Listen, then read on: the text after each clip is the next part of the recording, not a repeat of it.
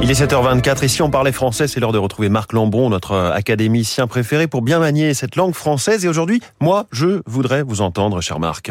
Bonjour François. Eh bien, vous allez m'entendre sur les formes d'insistance sur l'ego. Moi, je, nous, on, euh, personnellement.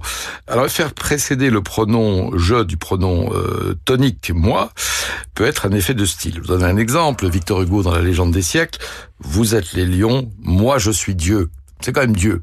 Mais euh, il y a chez nos contemporains un tic de langage, une exagération de ce procédé qui consiste à mettre euh, un peu trop de moi-je ou de toi-tu ou du lui-il ou même de nous-on personnellement.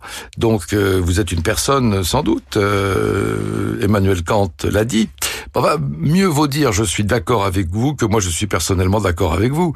Ou euh, nous sommes venus à pied que nous on est personnellement venus à pied, d'autant qu'on est plusieurs. Voilà. Donc euh, le moi est haïssable, comme l'a dit un philosophe, et euh, le personnellement. Ne vous rassurez pas trop avec des formes d'insistance égologique. égologique, j'aime bien. Bon, en tout cas, collectivement, nous vous retrouvons demain avec Dire ou ne pas dire, ce livre hein, de l'Académie française dont vous tirez ces chroniques, paru aux éditions Philippe Ray. La politique, dans une seconde.